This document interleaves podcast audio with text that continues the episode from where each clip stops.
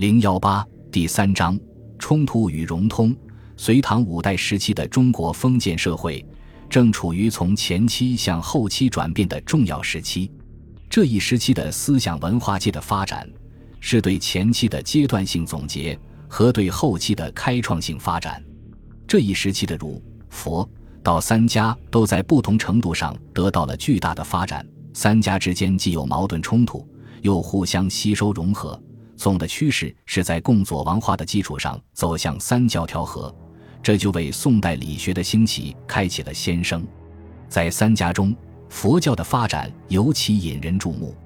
隋唐时期，向以佛学时代著称，佛教的发展进入了全面中国化的时期。佛教宗派纷纷创立，争胜斗奇，都以抬高自己、贬低他人的手法，希图一统佛教诸派。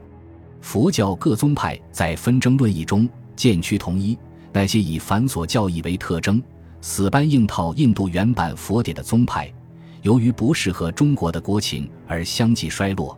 至晚唐五代，真正中国化的佛教禅宗几乎成为佛教的代名词。这一时期还是封建等级制度和封建关系发生激烈变动的时期，旧的门阀士族势力已经衰落。并正在逐渐退出历史舞台，但由于他们保有深厚的文化底蕴，在当时的社会上依然还有巨大的影响。随着科举制的创立，庶族地主阶级的力量正在逐步上升，他们与旧的门阀士族势力就政治权力之分配展开激烈的党争。这种纷争有着深刻的文化背景。另外，由于长期的南北对立和分裂。传统的汉族文化与融合了少数民族文化的新型文化之间也有冲突和斗争，其结果是南北文化的大融合，所带来的是隋唐五代文化的大发展。